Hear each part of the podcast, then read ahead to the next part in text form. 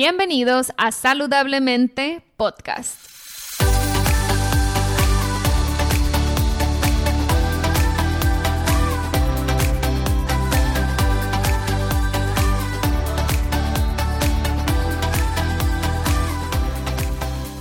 Mi nombre es Siria Velarde y soy Health. Después de más de 10 años con problemas de salud derivados de una enfermedad autoinmune llamada Hashimoto's, finalmente pude recuperar mi salud. En mi recorrido entendí que la alimentación es una herramienta poderosísima para sanar el cuerpo, pero también entendí que no solo somos lo que comemos, sino también lo que pensamos y sentimos. En este podcast te compartiré en cada episodio las técnicas y herramientas que utilicé durante mi proceso de sanación. También buscaré traerte testimonios de personas inspiradoras que lograron cosas impresionantes en sus vidas. Sin más, empezamos. Hola, hola, bienvenidos a Saludablemente Podcast. En esta ocasión tengo como invitada a Diana Murillo. Ella es psicóloga y facilitadora de un curso de milagros. Diana está ubicada en la ciudad de Tijuana, donde da consultas de forma presencial. También da consultas en línea a través de Zoom. Diana también ofrece talleres presenciales y en línea sobre un curso de milagros. Tiana es la fundadora del centro Mi Poder Interno. Es un centro enfocado en ofrecer terapias holísticas eh, como constelaciones familiares, talleres sobre un curso de milagros y terapia psicológica. Diana también es la anfitriona del podcast Relatos de un curso de milagros que pueden escuchar en Spotify y en Apple Podcast tiene ya varios años enfocando sus esfuerzos en enseñar a otros a entender y practicar un curso de milagros, ya que considera que un curso de milagros es una de las herramientas más prácticas y fáciles para poder alcanzar nuestro bienestar integral. Ahora, para los que nunca habían escuchado sobre un curso de milagros, ¿de qué se trata este libro? Un curso de milagros es un libro que se publicó en el 76 y lo escribió una psicóloga llamada Helen Schockman. Es un plan de estudios para quienes buscan despertar y ver la vida de otra manera. Es una forma diferente de espiritualidad. A través de un curso de milagros aprendemos a integrar una espiritualidad común a todas las creencias al margen de las palabras que otorgan las distintas religiones desarrollando la profunda comprensión de que todos estamos unidos desde lo más esencial y que somos creadores de nuestra realidad. Con un curso de milagros puedes aprender a percibir cómo el mundo que vemos refleja nuestro marco de referencia interno y que nuestra percepción se basa en interpretaciones, no en hechos. Un curso de milagros se basa en que todos venimos de un programa, Depende mucho dónde hayas crecido, la familia que hayas tenido y las creencias que te hayan inculcado, será la manera en la que ves la vida.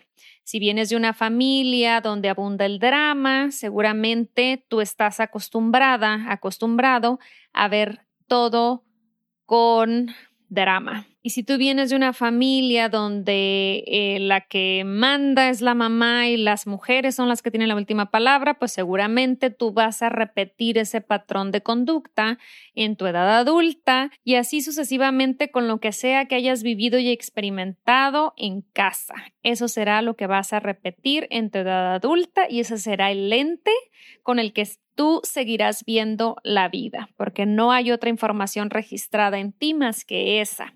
Entonces, un curso de milagros nos enseña a entrenar a nuestra mente a ver las cosas de forma distinta, sin darles ninguna interpretación.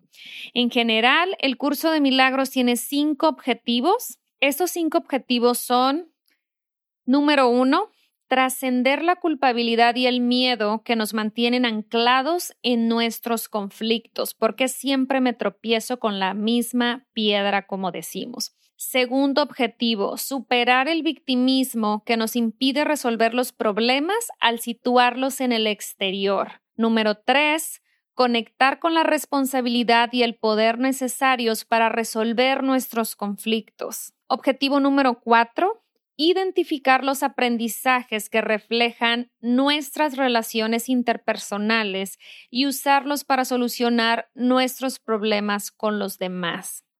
El número cinco, transitar de una conciencia dual que se percibe separada de nuestro entorno a una conciencia de unidad que se sabe unida a todo lo que le rodea. De estos cinco objetivos, como son temas muy extensos cada uno, yo le pedí a Diana que nos enfocáramos en superar el victimismo. El victimismo es creer que el de afuera, el de enfrente, mi entorno tienen la culpa o tienen que cambiar para que yo sea feliz. El ser víctima me quita mi poder, el curso de milagros nos habla de que nosotros podemos cambiar nuestra vida, que nosotros podemos cambiar la forma en que vemos lo que está afuera. Un curso de milagros me encanta porque parte de la idea de que todos somos creadores, que todos somos capaces de crear nuestra realidad. Yo soy una estudiante primeriza de curso de milagros. Diana Murillo es mi maestra en un curso de milagros. Eh, yo empecé a tomar las clases con Diana y dije, la tengo que tener en el podcast para que ella nos explique de forma sencilla qué significa hacernos las víctimas y cómo salir del victimismo desde un punto de vista de un curso de milagros. Así que, sin más preámbulos, ya no se las hago de emoción, los dejo con Diana Murillo.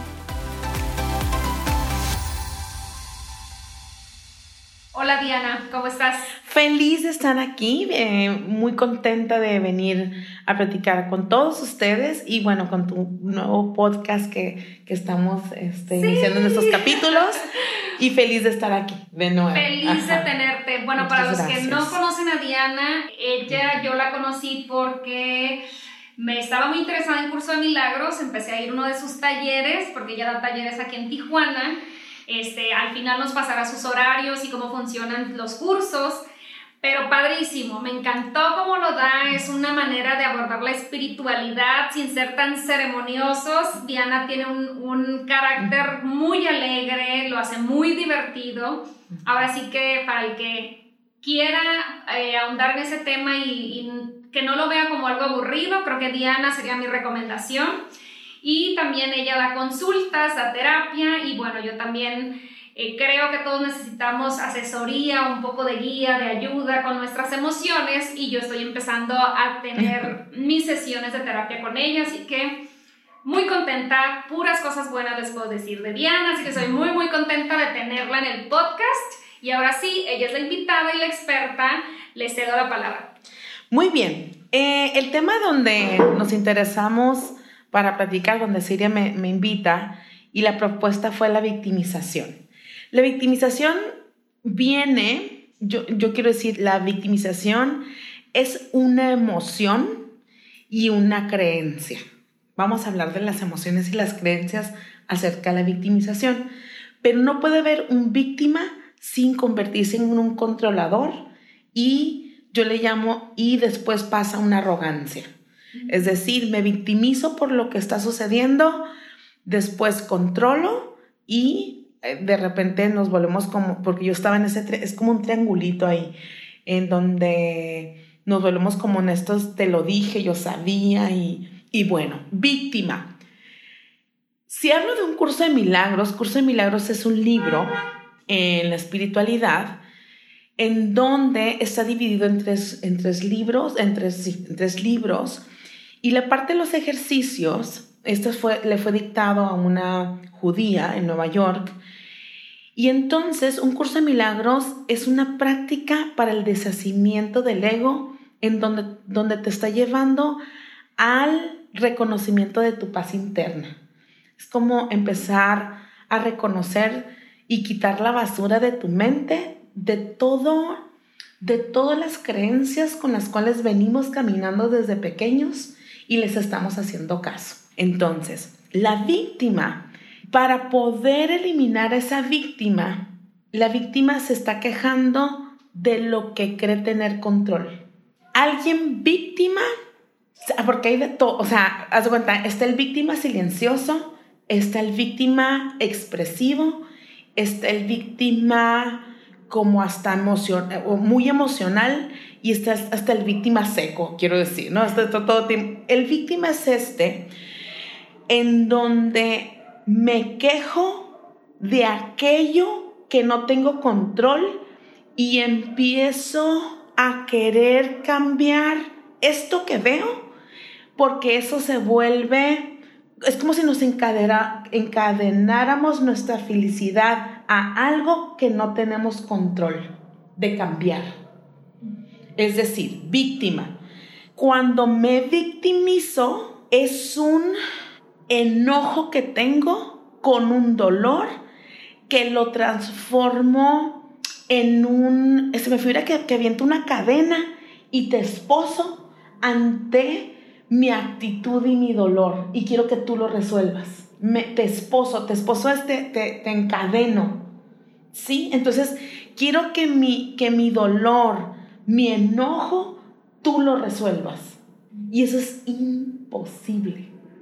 Entonces, un víctima tiende, o sea, ¿cómo lo reconozco? Alguien que va a decir me, tú, o sea, me hiciste enojar, tú me alteras. Eso es, ahí ya es víctima, ¿eh? Ahí ya eres víctima. Porque eres un víctima de alguien que ni siquiera... ¿De quién es la emoción del enojo? Pues tuya. No existe el me hiciste enojar. ¿No? No existe el... Sí, o sea, no existe el ustedes me alteran. ¿De quién es la emoción? Pues mía. Mía. Por eso coloquialmente escuchamos, ay, se hace la víctima, de que se tira al piso, y se queja de todo y todos me hicieron y... Ese es el, el que yo le llamo la víctima muy emocional, dramática. Mm, Drama queen. Drama queen. Pero puedes victimizarte calladamente, es decir, ir en el semáforo y victimizarte del semáforo, es decir, ay, me tocó rojo. Y yo quiero decir, ¿por eso te estás enojando? O sea, te enojas con un aparato que tiene que regular un tráfico, porque entonces eso no es hacerte responsable de tus dolores. ¿Me sigues? O, uy, se me metió en el tráfico. Pues párate y dile, si usted no se metiera en mi tráfico, en mi carro, enfrente, yo fuera feliz. ¿Sí me explico? Es un control. Un víctima quiere controlar aquello que no tiene control y deposita su dolor en el otro. Mm, ok, ok. ¿Sí me voy explicando? Entonces, a ver, otra vez. La víctima entonces se encadena ante las actitudes de los demás. Y si yo soy una víctima profesional, me va a estar molestando aquella que mastica el chicle, aquella que no saludó en la oficina, aquella que me, me cobraron tres pesos de más. O sea, todo eso te empieza a doler doler es doler, ¿eh? es, un, ay, qué bárbaro. Todo eso lleva una emoción, porque no nomás se queda la queja en el, ah, sino más bien está generada de una emoción. Y entonces tú quieres que el otro lo resuelva para tú estar bien. Está bien interesante, ¿no? Entonces, cada vez que hay una queja, está acompañada de una emoción y tendremos que hacernos responsables de esto. Hay una frase que me llega mucho que dice, Diana, pero ¿cómo hay gente pendeja? Y yo quiero decir, ese es el víctima mayor. Porque piensas que tienes el control y la arrogancia de decirle a la gente cómo tiene que actuar. Aquí yo preguntaría, defíneme pendejo. ¿Sí me explico? Es decir, ¿tú tienes claro qué significa, qué significa para ti eso?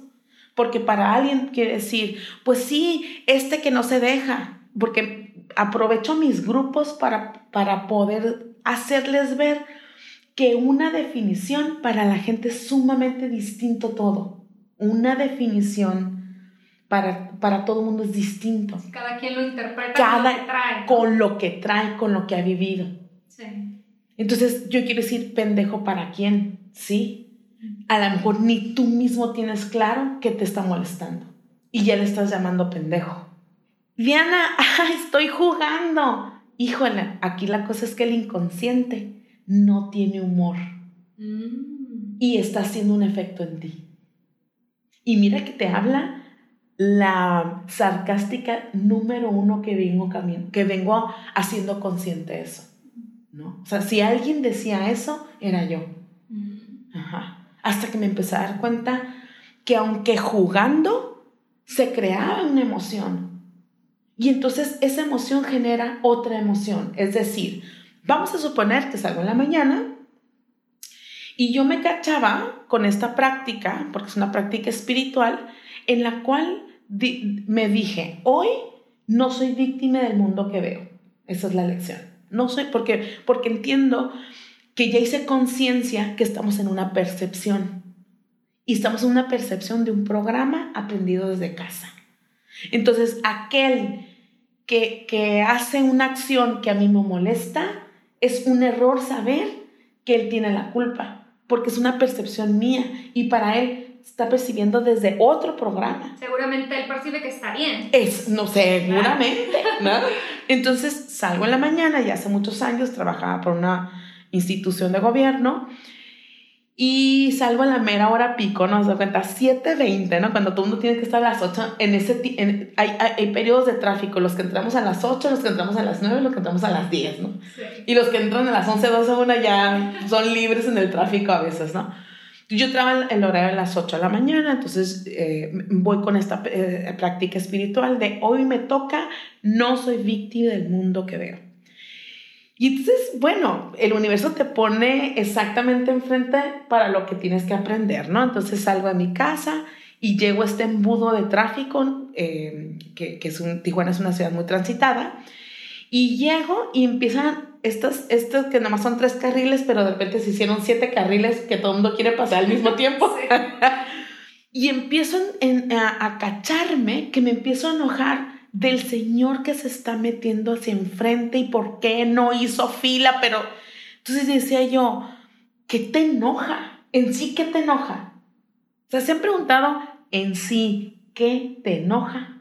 Porque ya es una creencia automática de que no se tiene que meter. Ok, pero ¿qué te enoja de que se meta? Pues que voy a llegar tarde. A ver, Diana, ¿vas a llegar tarde? Tarde. Pues no. Y dos, tienes el privilegio de que no tienes jefa. Entonces déjate enojar porque si llegas cinco minutos tarde no va a pasar nada. Deja de victimizarte. ¿Sí? Entonces me volví a preguntar, ¿y entonces qué te enoja? ¿No? Pues que me llega a contestar así, me está viendo la cara. ¿Quién, Diana? A ver, bájate. Y yo me da toda esa plática así en el, en el carro. Bájate y dile, Señor, yo no quiero que usted me vea la cara, porque yo dejo de valer si usted me, deja me ve la cara. ¿Qué te decía el Señor? Vieja loca. pues sí. Entonces, toda esa historia, la cabeza la está haciendo y tu ser está en un envuelto, en un, en un torbellino de emociones que no le paras. Porque si no le paro, entonces sigo enojada en el siguiente alto diciendo, ¡qué bárbaro! ¡Qué bárbara la gente! Sigo manejando y en el otro alto es, ay, híjole, no, es que qué impresiones en... O sea, sigue la quejadera.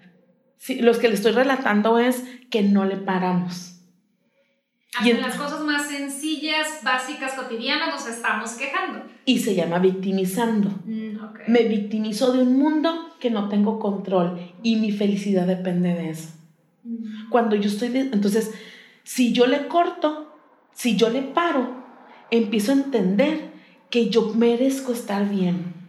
Y que si se metió, o sea, revísate. Es un drama que traes y una historia que te estás inventando. Que si realmente quieres hacer un cambio, la voluntad de acallarte ya y decidir que eso no me quita mi paz. Me, me, siguen. Entonces, yo le empecé a cortar y me empecé a dar cuenta que en los próximos cuatro semáforos ya me tocaba en verde todo. Un campo cuántico estaba resonando ante esta cortada del drama. Y cambiaste tu energía y Exacto.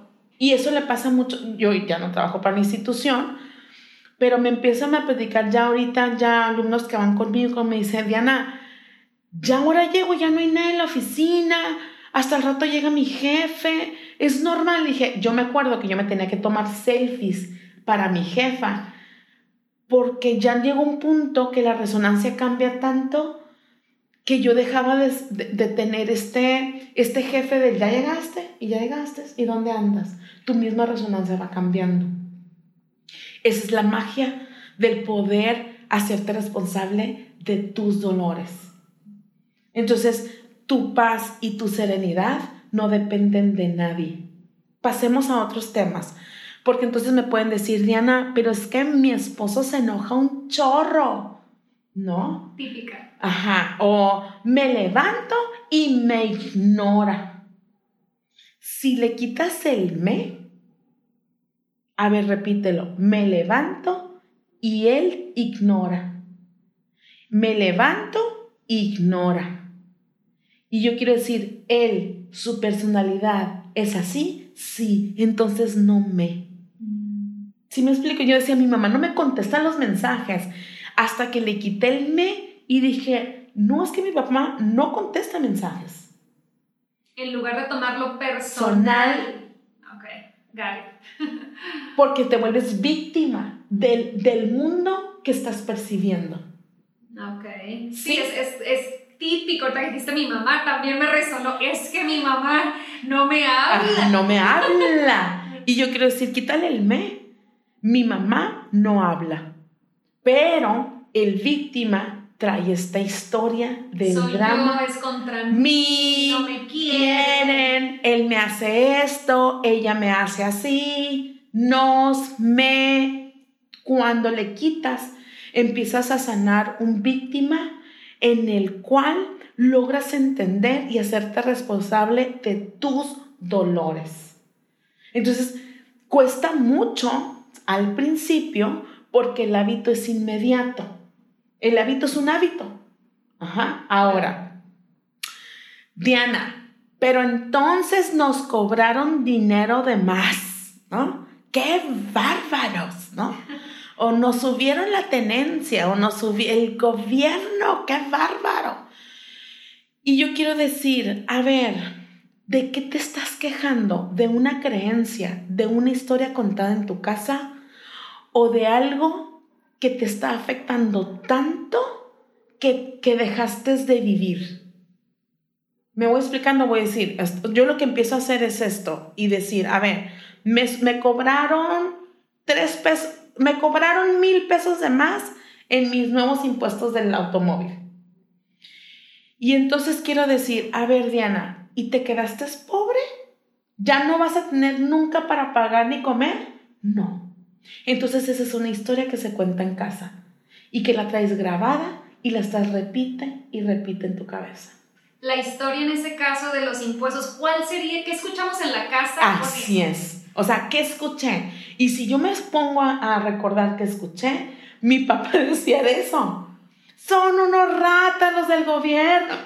Puro quitar dinero. Puro quitar dinero. ¿No? Me acuerdo que mi papá decía así, ¿no? Igual. En cualquier casa de cualquier Ajá. Así es. Así es. Y yo quiero decir, ni nos faltó zapatos, ni mil pesos de más, no te vas a ir a Europa. Ojalá. Me sobraron mil, vámonos a Europa. No es verdad. No es verdad. Vuelvo de nuevo.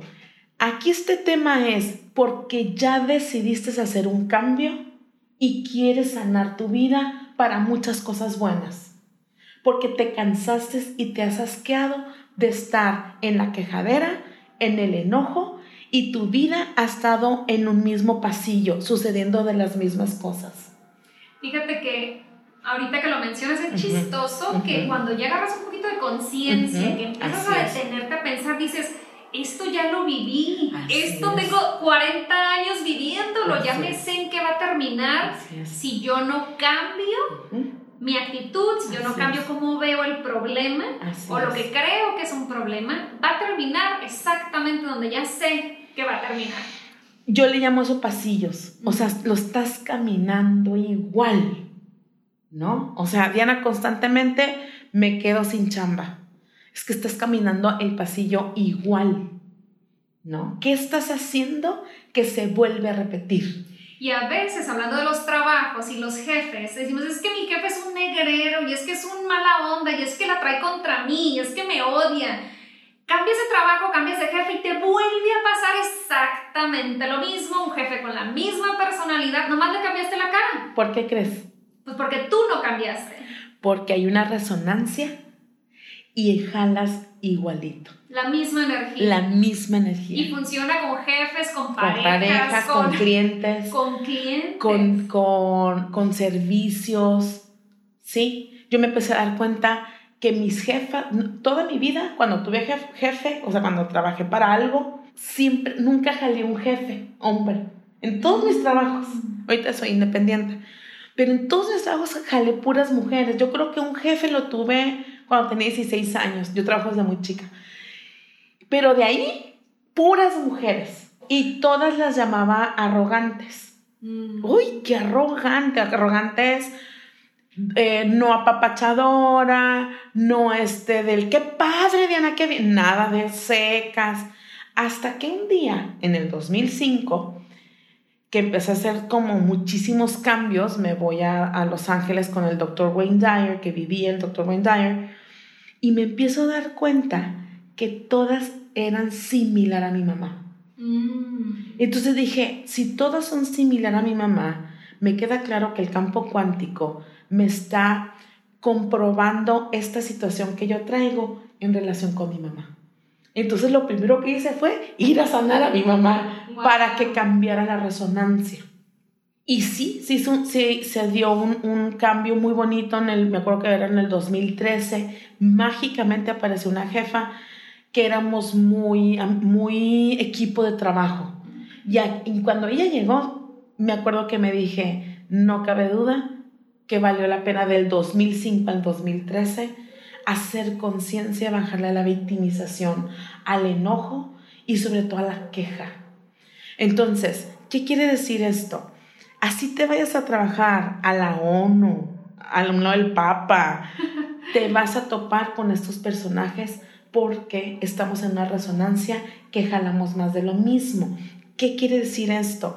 Entonces, empezar a hacer este cambio de conciencia de la queja y la victimización al asumir qué me está enseñando. Son dos ventanas.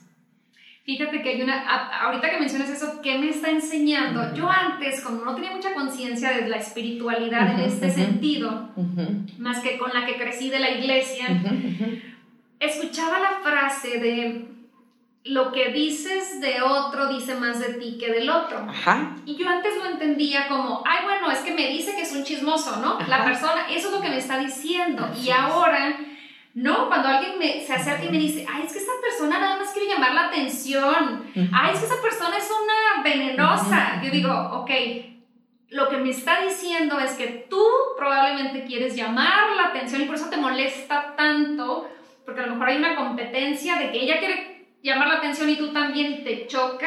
Eso es una. Y dos, yo me voy mucho a la emoción. O sea, ¿cómo lo está diciendo? Intolerante. Entonces habla más de tu intolerancia y rigidez que de tu flexibilidad y compasión. Totalmente.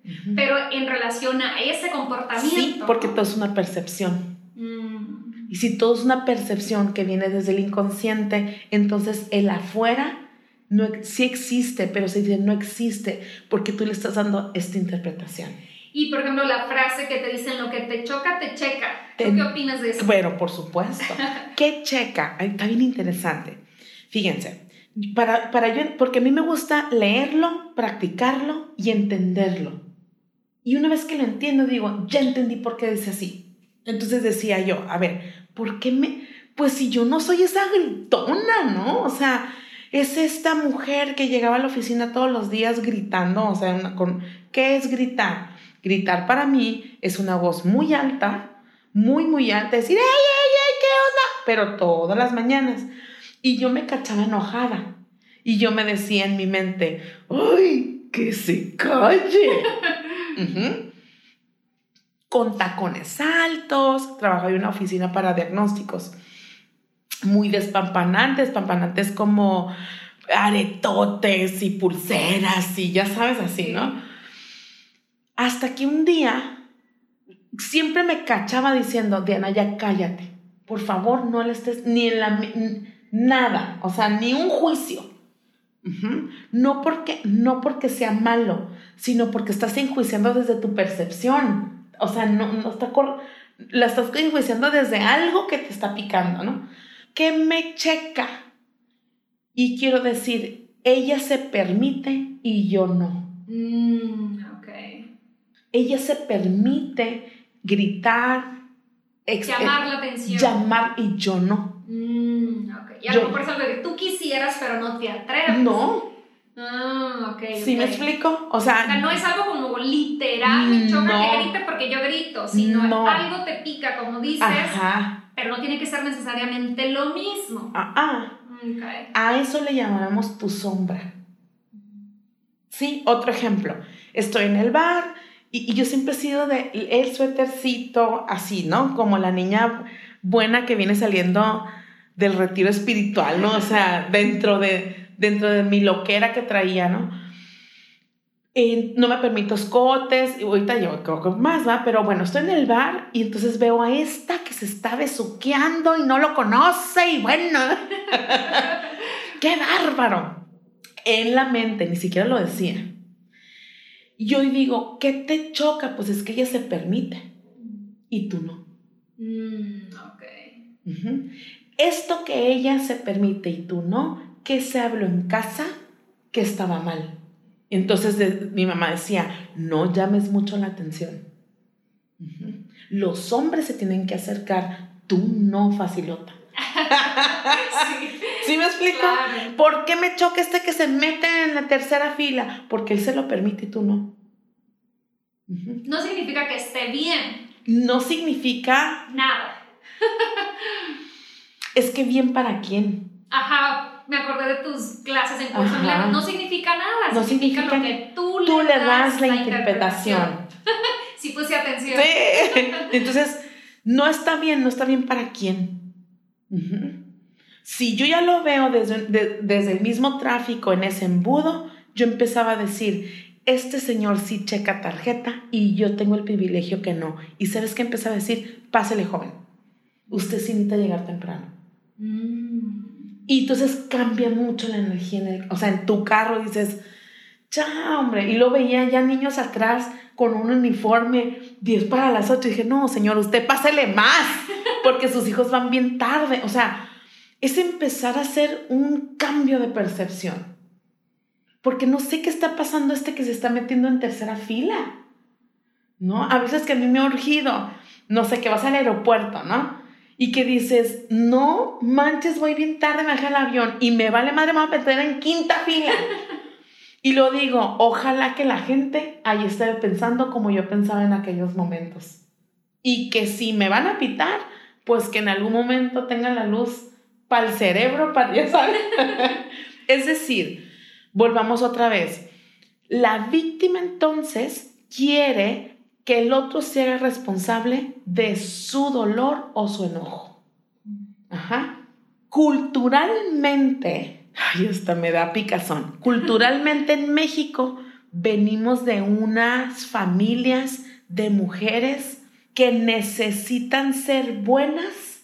A ver, que su actitud, es que no quiero decir, se hacen las víctimas, no, que su actitud es sí, mijito, tú tenlo todo, ajá, como en esta emoción de sufro para que tú seas feliz. Ay, sí. Eso es un cultural, Siria. Ok. Y de ahí venimos, o sea, quiero decir, eso es nuestro gen. Ouch. sí. O sea, voy a ser buena y, y voy a sufrir para que tú seas feliz. Voy a cargar la olla de pozole para, para que tú vayas a la escuela. Mm, la madre abnegada. La madre abnegada, pero que se, va a este darlo todo para la felicidad de los demás. Y eso se llama víctima.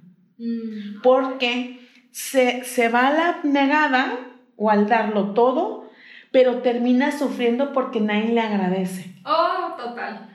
¿Sí? Hago, me sacrifico, me pongo el tapete, pero para que me agradezcas, para, que, me, digas, para que me digas. Lo mejor Exacto. Ajá. Ok. Vamos a suponer que los hijos le agradecen y mucho. Ok. pero a algo le va a estar doliendo. Ay, esta gente que no agradece el gobierno, la vecina, la de... O sea, no va a estar la mejor directamente o sí. Ajá. Aquí la cosa es, la vas a agarrar contra algo. Mm, Siempre. ¿eh? Eso es ley. Yo le llamo, me las cobro. Mm. Aguanto, pero me la cobro. Quejándome. Quejándome o, ro- o agarrándole dinero a mi marido en la cartera. Eso es muy Ah, típico. O sea, es bien duro. ¿Y por qué estás ahí? Por mis hijos. Ok, perfecto, por tus hijos. ¿Y tú qué haces para aguantar? No, pues le agarro dinero a la cartera. O el dinero que me da lo guardo en el banco, uno a mis hijos y otro me lo cobro. Mm, O lo aguanto, pero mis hijos lo pagan. Siempre va a haber una víctima, cuando aguanta mucho, la va a pagar, o sea, alguien la va a pagar. A lo mejor la mamá, o sea, la, la abuela, este, a lo mejor también me tocó esta parte en donde, haz de cuenta, aguanto al marido, soy jefa de un departamento y los que trabajan para mí, ellos la pagan. Mm, no, claro. Ajá. Ok. Entonces, eso Como no me puedes quitar en mi casa, Exacto. me desquito con el Me, descu- me con el que desquito se deje. con el que se deje en el trabajo. Ok. Ajá. ¿Qué quiere decir esto? Todo lo que soy lo aguanto para que me quieran. Y dos, no puedo soltar porque soy dependiente y me victimizo ante todo. Una víctima va a jalar entonces a este, si te vas me muero, este, o sea, necesito que tú estés para yo ser feliz, ¿no? ¿Qué quiere decir esto? Que entonces venimos de, de mamás muy víctimas, con abuelas muy víctimas, y que ahorita nuestra chamba es la interdependencia emocional. ¿Para qué? Para que cuando tengamos 80 años, yo no le esté reclamando a mis nietos no vinieron a visitarme, porque yo ya, me sé, yo ya sé hacerme responsable de mis dolores. Ay, qué punto, porque eso es muy típico ahorita en las familias, Es ¿no? muy típico. Ay, Sí, entonces yo me hago responsable de mis dolores y de lo que, ¿cómo te puedo decir? Y de esta creencia en donde si no vienes no, no me quieres. Eso se llama la codependencia otra vez. mm. Ajá. ¿Qué quiere decir? O sea, ¿a dónde voy con esto? A aprender a amarnos y a callar la mente de la víctima. Si la mente empieza a hacer un hábito de estar feliz ya ahorita, o sea, ya ahorita es con lo que tienes, donde estás sentado, cómo estás, con la ropa que tienes, y, sa- o sea, y le apagas ahorita el podcast y te subes a tu carro te vas a la cocina, a callar la mente, a callarla, en el cual se desboca en dos segundos en la quejadera otra vez. ¿Me voy explicando? Sí. Dos, la víctima que se cree que lo sabe todo. Es decir, eso es mucho, yo, yo voy a hablar, no generalizando, pero voy a hablar un ejemplo. Las mamás que piensan que les va a hacer feliz a sus hijos. Y yo quiero decir, la felicidad de tus hijos no es tu felicidad, comadre. Punto. Si nos vamos a nuestra infancia, lo que tu mamá te decía, lo hice para hacerte feliz, y tú decías, ¿eso? Ajá. Bueno, igual. Ajá, entonces pensar que yo sé lo que es mejor para ti es un error. Es que me quiero ir hasta con las amigas, ¿eh? Oye, fíjate que me quiero comprar esa bolsa. Esa, ay, no te la compres, está muy cara. Yo quiero decir, cállate la boca. ¿El dinero es tuyo? No, entonces cállese. No andes aconsejando. Cállese, me encanta eso. ¿Por qué? Porque si la amiga se compra la, la bolsa, tú terminas enojada porque no te hizo caso. Y otra vez vuelve la misma víctima. o la envidia de por qué se la compró y yo no puedo. Eso es O víctima. crees que no puedes, ¿no? Eso es víctima. Mm. Depositar quien, eh, tu paz o tu bienestar ante un momento, ante una acción. Oye, Diana, y las, los, los hijos que nos hacemos, ahorita estamos hablando de las víctimas, de las, mamás, ¿no? La cultura mexicana de que así, así, vemos a las mamás víctimas y a las abuelas abnegadas. Pero ahora desde el punto de vista de los hijos víctimas, es que me hicieron, es que mis papás no me dieron, es que me traumaron de chiquito, es que, a ver, danos ejemplos, cuéntanos de eso que también creo que es bien típico. Es mi talón de Aquiles en los hijos víctimas. Porque, de hecho, ahorita vengo de una consulta así, porque le echas la culpa tanto a tu mamá y a tu papá que no logras ver que ellos hicieron lo mejor que sabían hacer con lo que sabían, con lo que podían y con lo que estaban dispuestos en ese momento a actuar. Voy de nuevo. Los hijos que le echan la culpa a los papás no quieren hacerse responsables de las lecciones que, que te vinieron a enseñar. Porque para tu papá y para tu mamá era lo que en ese momento era lo correcto. Diana, no, porque me he escuchado, he escuchado acá historias, o sea, de que, de que Diana, fíjate, una historia es esta. Diana me dice, seis años, mi papá en la casa, mi papá trabajando, mi mamá agarró, me agarraba y me llevaba a un bar con sus amigos y yo me la pasaba haciendo la tarea. Años, me dice cuarto, quinto, sexto en el bar. Y mi mamá tomando y con sus amigos. Y mi papá trabajando. Y entonces le digo, ¿y qué tiene? O sea, y si vamos todas las lecciones que te vino a enseñar tu mamá, me dice, las lecciones son que no nos hacemos responsables de nuestros dolores, es más, no tocamos con la emoción. Y al no tocar con la emoción, te, te vuelves muy insensible. Mm. Tanto que piensas que nadie te quiere. Entonces me dice, me queda claro que yo tengo que hacer consciente la emoción y sobre todo la gran mujer que soy, porque gracias a eso, esto voy a aprender. Entonces, ¿qué quiere decir? O sea, que los hijos nos toca entonces ver la historia por la que ya hemos pasado, ¿eh? Abuso, robo, quemazón, lo mató, en o sea, porque he escuchado cada historia y te puedes victimizar 40 años, 50 o en este instante ser conciencia que eso tenía que suceder para una mejor lección y un mejor tú. Pero es hoy, o sea, es en este momento. Porque tú, tú que eres este health coach, porque aquel que no se conciencia ahorita y espera a que el lunes hacer la dieta, ese lunes a los tantos días la vas a quebrar. Porque la conciencia se hace hoy, ahorita. Mm, o sea, agarras la onda en este instante.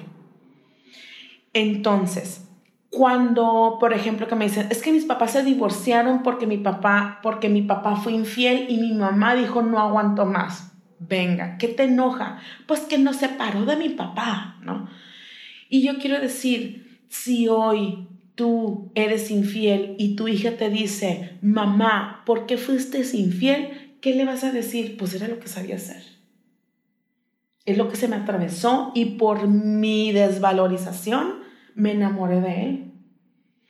Entonces, siempre vamos a ser señalados por los hijos, porque para un hijo, eh, la forma en como, siempre, eh, la forma en como fuimos educados algo nos va a estar doliendo. Por eso los papás se vuelven los maestros, las parejas se vuelven los maestros y los hijos se vuelven nuestros maestros. Para eso es. Mm. Entonces los hijos que se vuelven víctimas eh, están destinados a sufrir mucho en los trabajos, en las relaciones, este, hay mucha victimización de, de, de tus logros, o sea, cuando vayamos de viaje y lo vas de viaje y, ay, es que está lloviendo, ay, es que la comida está bien mala. Bueno, todo eso es un hábito desde casa. Desde este niño chillón, quiero decir, víctima que quiere que los demás se hagan responsable de lo que a él le toca hacerse responsable. Sí, entonces duele, duele mucho crecer Pero quien deja de ser víctima, quien deja de quejarse y quien, quien logra cuestionarse sus enojos, que son, o sea, estas tres cosas están de la mano. La queja, la victimización del enojo están en la mano, de la mano, de la mano. Fíjate que hay una frase de Maya Angelou que me gusta mucho en ese sentido. Dice, madurar es dejar de culpar a los padres. Así es. Me encantó, es corta, concisa, pero dices, es cierto, me puedo pasar otros 40 años quejándome de mi mamá o de mi papá o de que se divorciaron o de que cualquier cosa, en lugar de decir, ok, pasé por todo esto, como dices, porque tenía que convertirme en esto que soy ahora. si no, yo ahora digo a cualquiera que me pregunte, digo, ¿sabes qué? Si yo no hubiera pasado por esto, si yo no hubiera, porque antes sí me victimizaba, yo decía, pobrecita yo, ¿no? Y me tocó un divorcio feo y me tocó tal cosa. Em, pero no, ahora ya acepto y digo, ok, yo hubiera sido una inútil, hubiera sido una chillona. Esa es la lección. Esa fue mi lección. Esa es la lección. Y, y, y, y sacar la gran mujer que eres tenía que solamente pasar por ahí. Sí, porque yo era una niña como muy delicadita, que yo, este, no, todo me daba miedo, era como muy insegura, muy seria. No lo vas a creer, pero cuando en mis primeros 10 años de vida, yo casi no hablaba, era súper tímida, súper seria. Entonces, una situación dura, a mis 13, 14 años, pues me avispó y me hizo salir de esa timidez y me hizo hablar. Ahorita no me callan, ¿verdad? Pero de niña no hablaban. Ahora, todos hemos pasado por situaciones difíciles. Todos. Y creemos que somos los únicos. A esa, donde iba. O sea, no, Diana, es que mi papá nos abandonó. Y luego la siguiente, no, Diana, es que mi mamá nos abandonó. Y luego mi papá se. Así. Y yo quiero decir, ¿y por qué no? ¿Por qué tú no? ¿Y por qué tú no? Es que mataron a mi hermano. ¿Y por qué no? O sea, ¿qué privilegio gozas que no te pasara? Qué duro. Es Se me vino a la mente alguien. Es volvernos responsables. Es hacerme responsable de mis dolores, de mis dramas. Porque el drama, o sea, el dolor lo he vivido como es, es inevitable sentir dolor porque te está doliendo. Pero un drama sí es opción. Sí lo es. Pero, pero cuando deja de haber un hábito de drama, puedes saber que se volvió opcional irte al drama o no. no sé si me voy explicando. O sea, si todos los días empiezas a callar este drama, drama es la historia que me creo del futuro o del pasado y que está basada en una novela. Ejemplo, es que es que ya voy a mi trabajo y voy bien angustiada. ¿De qué vas angustiada? Es que, ¿qué tal si llego tarde? ¿Y vas a llegar tarde? No. Pero, ¿qué tal si sí? Eso es un drama. Mm. Esa es una historia inventada. Es que, ¿qué tal? El otro me dijo es que, ¿qué tal que me divorcio y entonces el dinero es, le, se lo da a la novia, mi, el, esposo, el papá de mis hijos, y esa novio dejan, y ya tiene novia? No. Eso es un drama. Ya se lo está toda la novela. ¿Y te lo crees? Claro. ¿Te enojas? Y lo sufres. Lo sufres. Ajá. Y entonces, si le bajamos a eso, primero hacemos conciencia del gran impacto que tiene la mente haciendo esas historias en nosotros. Y tú, para entrenar a la mente está el curso de milagros, es una herramienta. Es una herramienta. Es una herramienta porque son 365 ejercicios que te van guiando hacer conciencia del drama y la historia que tiene tu mente. Me voy explicando. Entonces me decía un abogado, yo me despierto en la madrugada, me invento casos, los pierdo, los sufro y los lloro. Y luego te duermes, pues ya como a las 6 de la mañana. y yo, ¿es en serio? Así de habitual estoy en el drama. Me encantaba su honestidad, ¿ah? porque... muy consciente. Muy consciente, muy consciente. Pero así, o sea, entonces bueno, en ese drama, con ese drama vives en el día. Lo interesante es aquí que cuando te llegan las cosas padrísimas, no las logras ver. Sí las ves. Las pero minimizas. Minimizas. Y haces gigante lo negativo. Lo negativo. Y lo quieres otra cosa. Mm, cuando empiezas a habituar, cuando empiezas a saber que si es un hábito en ti estar enojada, víctima, llorosa, si es un hábito y lo empiezas a callar, cuesta, ¿eh? porque es un hábito, es, un, es una nueva forma de vida. Empiezas a encontrar momentos de mucha serenidad y empiezas a disfrutar hasta, yo, yo disfruto hasta la espera en el banco Mm. porque a mí me da el tiempo para revisar mi WhatsApp, mi agenda, con, o sea, ya sabes de que, no es que no se usa el teléfono del banco, pues mi hijita, sí, pero traigo, siempre traigo mi agenda. Entonces voy revisando, voy haciendo marcaciones, voy haciendo la listita y luego, ay, es mi número, hasta digo, ay, no se puede saltar un numerito más porque... me falta. Sí, o sea, a mí me gusta mucho aprovechar eh, los altos, es como, como le quité 20 rayitas a este. Yo me le vivía porque vengo de esta mamá del vamos tarde. ¿A dónde? No sé. Pero vamos tarde. En mi casa eso es, es, así. Sí, mi mamá siempre está tarde para todo. Mi mamá es, córrele, mijita, vamos tarde. ¿A dónde? No sé. Pero tú córrele. ok. y yo vengo con eso. Córrele porque vas tarde. Ajá. Llego al súper y hay mucha línea híjola, entonces ya me cachaba enojada. Y que digo, bueno, pues que tú quieres que no haya gente, o sea, nunca nada en, ninguna parte, ¿no? Pues no, o sea, va a haber gente y te vas a topar con filas. Ahora, si, si cambia la resonancia, te empiezas a encontrar con muchos regalos en el, en el súper, o sea, no hay fila o, este, en el banco, la gente te da el pase. No, el otro día hasta me regalaron gasolina en, San Diego. Llegué y me dijo una señora, oye, ¿te puedo dar gasolina? Y yo me taqué, ¿es en serio que me está regalando?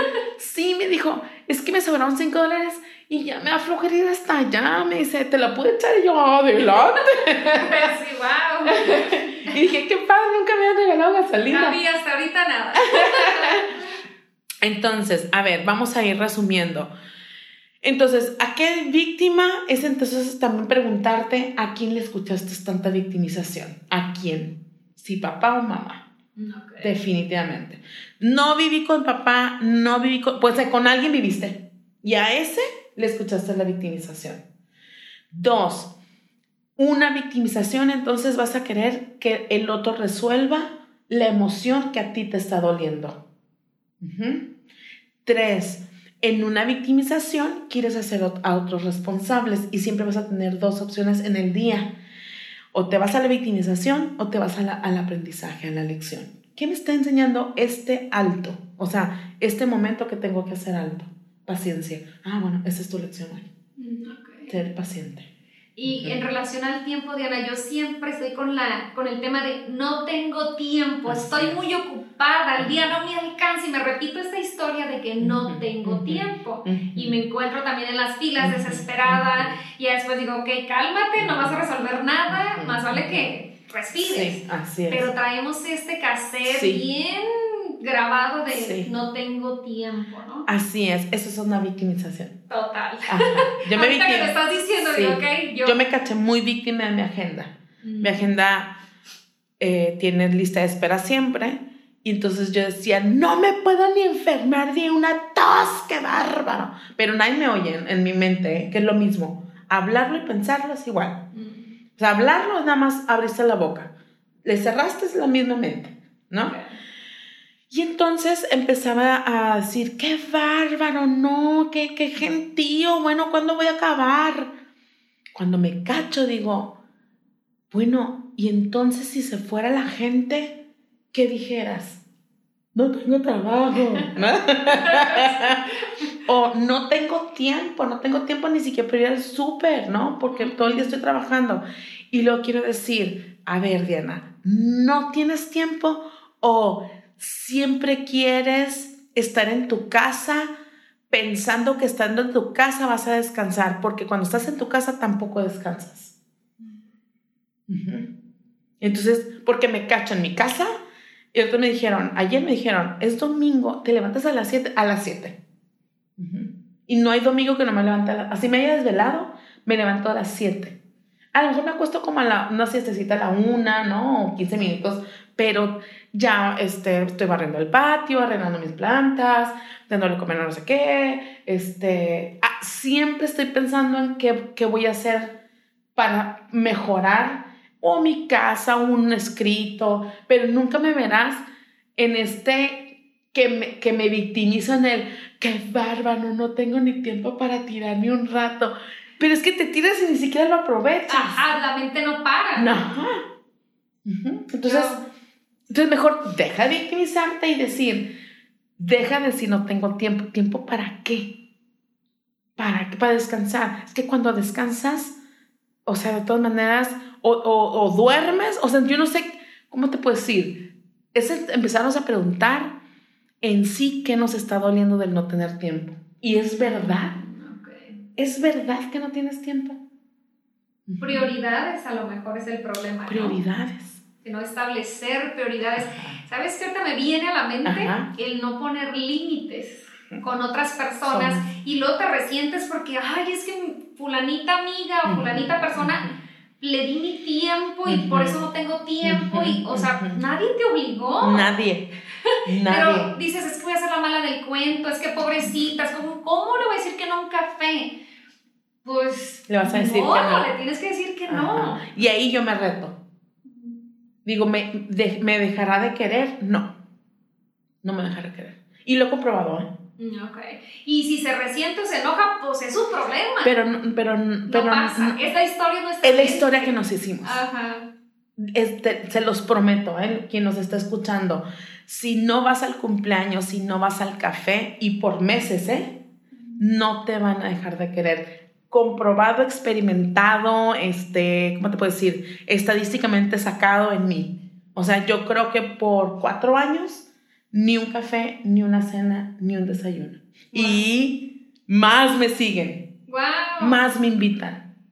Es más, mis amigas el sábado me dijeron, qué privilegio de tenerte. Y en el buen sentido. Me dice, porque, o sea, lo estoy diciendo en el buen sentido, porque por cuatro años, nada más por, por WhatsApp. Y les decía, estoy trabajando, tengo que hacer tal proyecto, o estoy en mi casa y quiero descansar, estoy muy cansada, me vivía viajando. Y entonces, hoy mis amigas me dicen, no te, no, te nos vayas con que vengas los momentos, qué rico es tenerte. Y se siente bien padre porque digo, entonces, donde quiero estar, ahí sí, ahí voy, o sea, ten el privilegio de saberme que voy a estar entera. Voy a estar y no voy a estar en el cumpliendo. Sí, revisando el celular cada cinco o minutos, como la mente en otra parte, ¿no? O fingiendo que estoy a gusto. No, señora, not me. Ya no. Pero, pero fue un experimento que empecé a hacer en base a un libro de cómo amarnos. A ver, nombre del libro, sugerencias. Sugerencias, hay un libro, este, bueno, hay varios, pero uno tendrá que ver, hay, hay, varios, uno es Volver al Amor de Marion Williamson, que, que va a marcar, es que es, fue como un seguimiento, haz de cuenta, como, como hacer conciencia en varios, varios pasos, ¿no? De decir, ok, yo no soy aquello que creo que me creí que soy. O sea, yo no, si yo digo no, no soy mala. Ok. Y, y si digo no, nadie me va a dejar de querer. ¿Me sigues? Otro fue curación a través de un curso de milagros de Enrique Corbera, también ahí, o sea, fueron como varios libros hasta llegar al punto de decir, me voy a hacer este programa en donde por varios tiempos no voy a, a yo ahorita no salgo a cenas. A mí me tienes que invitar a desayunar o a comer, pero cenas no voy. Porque ya no te desvelas. No me gusta desvelarme. Mm, me encanta levantarme temprano. Mm, amo las mañanas, amo estar muy fresca a las 7 de la mañana, 6 este, me gusta mucho la mañana, me gusta, decía Wayne Dyer, el, claro de la mañana siempre tiene un mensaje para ti. Y eso para mí era como, claro, si te levantas en la mañana, es una pequeña meditación, algo se te va a aclarar en la mente. Mm, ok, ahora que sacaste el tema de los libros, alguien dice que yo ya me caché con esa historia, soy la víctima sí. uno, dos, dos, tres. dos a tres. ¿Cuál sería eh, para el camino de un principiante, ¿qué libro, qué ejercicios, qué recomendarías? Incluso un curso de milagros. ¿Qué recomiendas como herramienta para baby steps? Sí, hay unos libros de Alejandra, la autora se llama Alejandra Llamas. Ah, ok, sí lo ubico. Alejandra Llamas te ayuda mucho a reconocer la victimización, te, te ayuda mucho a entablar a la mente esta conversación de es verdad, es verdad esto que estoy pensando. Alejandra lleva, lleva muy buen programa para eso. ¿Algún título que te venga ahorita a la mente? Híjola, no, pero... Déjame lo busco y lo pongo en las notas. Y los, jaja. Alejandra Llamas. Enrique Corbera, yo soy estudiante de Enrique Corbera de la biodescodificación, estudio el posgrado y a mí me ayudó mucho era hacer conciencia que esto es un programa, o sea, que así fue mi mamá y que estoy haciendo un copy-paste, que se llama Observando al Observador de Enrique Corbera. Ah, perfecto. Ajá.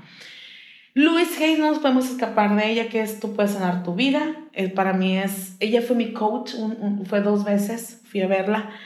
Y fue un privilegio estar con ella en el 2005 estuve, 2005, ajá. Wow.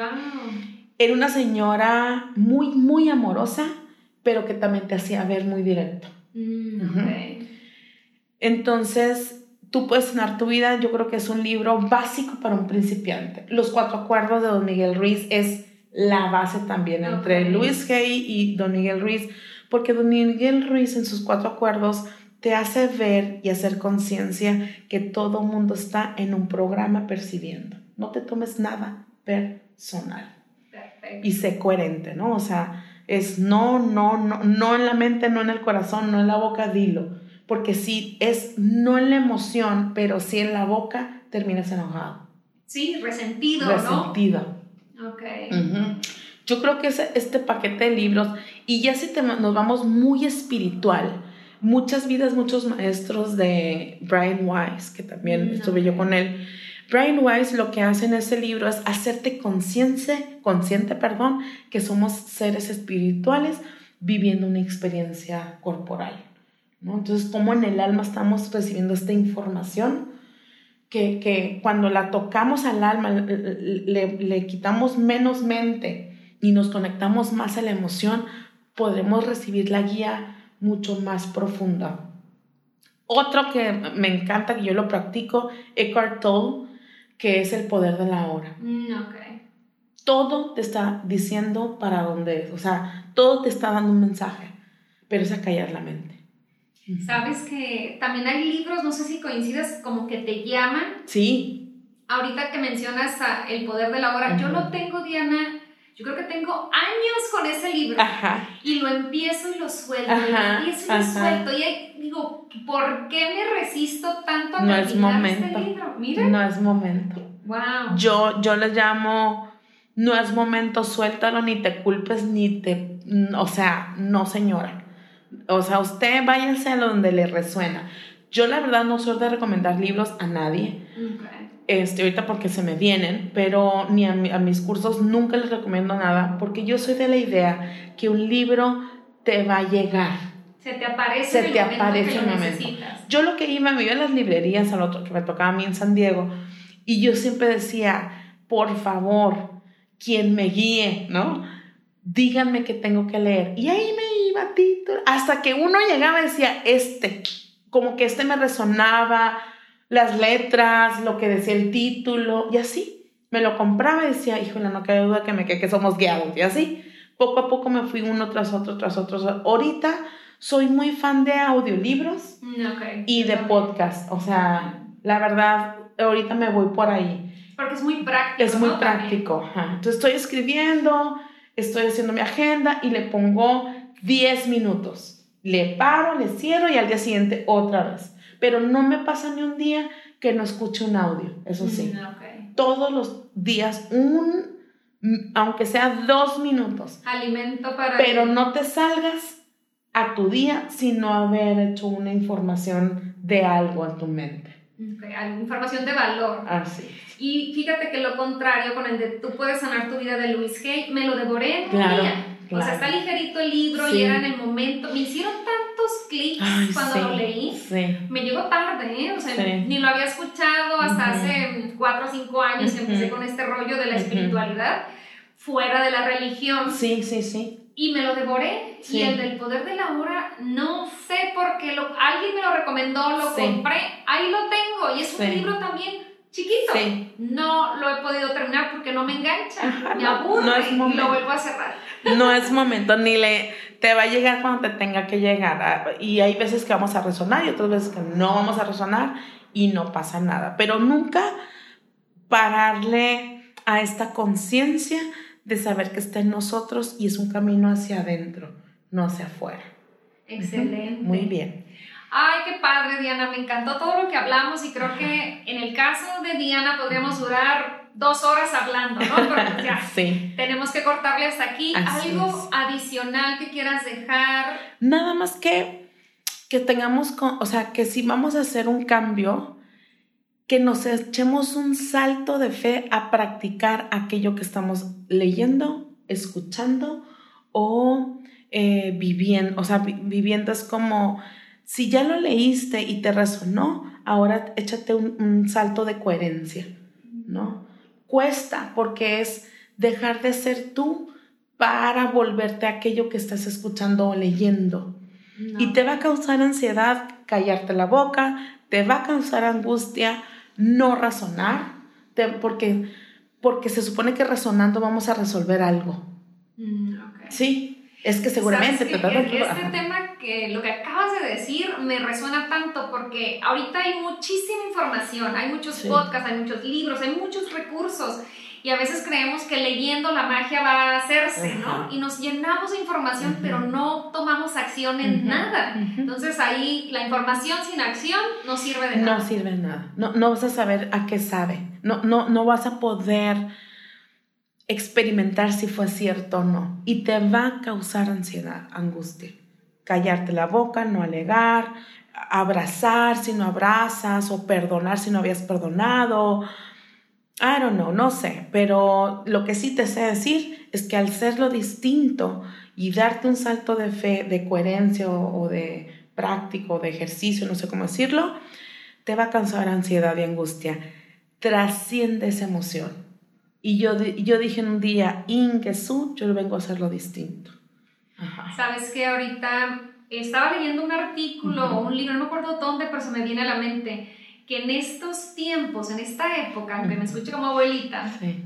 eh, todo queremos sin sufrir, Ujú. sin batallar. Nos, ha- nos han metido mucho la idea de que la fel- esa utopía de, de la felicidad y que casi que una luz alrededor y que en eso consiste la espiritualidad. Pero en realidad es una guerra contigo mismo, con esa programación que traes. Y es practicarlo todos los días y este camino no se acaba hasta que te mueres. Así es. Todos los días, todo el día. Observarte, cacharte, acallar, mover tu emoción, eh, hacerte responsable de lo que te está doliendo. Eh, es una práctica, sin duda, es de todos los días, pero valdrá la pena porque vas a empezar a ver un camino mucho más suave. Dejan de repetirse los pasillos, dejan de suceder. Me encanta. Ajá. Diana, y por ejemplo, alguien que quiera consulta, que quiere irse directamente contigo, ¿dónde te encuentran? ¿Das consultas en línea también para los que no son de Sí, Tijuana? doy consultas por Skype. Eh, tengo mi página de Facebook que por ahí me pueden contactar. Es Diana Murillo M. Este, ahí está la, la página donde yo publico ahí mis cosas de frases de curso de milagros. Otra que utilizo mucho es la de Instagram, Mm, que es UCDM, que es un curso de milagros, UCDM Diana. ok, todo pegado. UCDM, ajá, UCDM Diana. Ese es Instagram. Perfecto. Y esa, esa me divierte mucho. Yo, so- yo soy niña Instagram. Yo, Yo este, creo que andamos en las mismas. Ajá, Está me muy gusta. divertido Instagram. Sí, Instagram para mí se vuelve una herramienta muy práctica y por ahí me pueden me contactan mucho para sesiones, para en línea, para normalmente eso sí tengo lista de espera de tres semanas. Ah, ok. Ajá, porque mucha gente me dice, oye, ¿me puedes ver hoy? Y yo, No, uy, pues ojalá.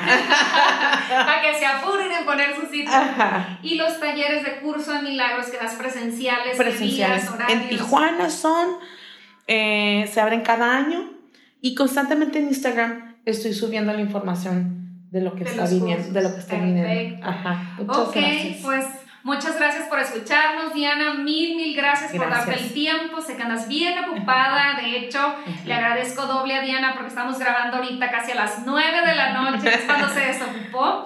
Así que mil, mil gracias y espero que se repita pronto. Por supuesto, un saludo a todos y feliz práctica. Muchas gracias. Pues, ¿qué tal? ¿Qué les pareció todo lo que nos explicó Diana? Espero que les haya gustado mucho, que les hayan caído muchos veintes como a mí. Cada vez que tomo una clase con Diana son muchas cosas que procesar. Así que para ahondar en, en, este y otros temas relacionados a un curso de milagros, puedes profundizar ya sea escuchando el podcast de Diana relatos de un curso de milagros o la pueden buscar como Diana Murillo también en Spotify y les va a salir el podcast donde ella es la anfitriona. También pueden inscribirse a las clases y talleres que ofrece Diana de un curso de milagros para conocer las fechas y modalidades en los que Diana ofrece sus talleres de un curso de milagros. Pueden encontrarla o contactarla en Instagram, que es la red social que más utiliza, como arroba UCDMTiana. Si te gustó el episodio o tienes preguntas para Diana, no dudes en compartir el episodio en tus redes sociales, etiquetándola a ella como arroba UCDMDiana y a mí como arroba Siria Health Coach o arroba saludablemente podcast. Si te gustó el episodio, te agradecería muchísimo que lo califiques con cinco estrellas en Apple Podcast o que lo compartas a través de Spotify con amigos, familiares, en tus redes sociales. Entre más se comparta este podcast y más se califique, será más fácil que llegue a otras personas. Así que de todo corazón te doy las gracias anticipadas por compartir. Y ahora sí, yo me despido, soy Siria Velarde y nos vemos en un próximo episodio.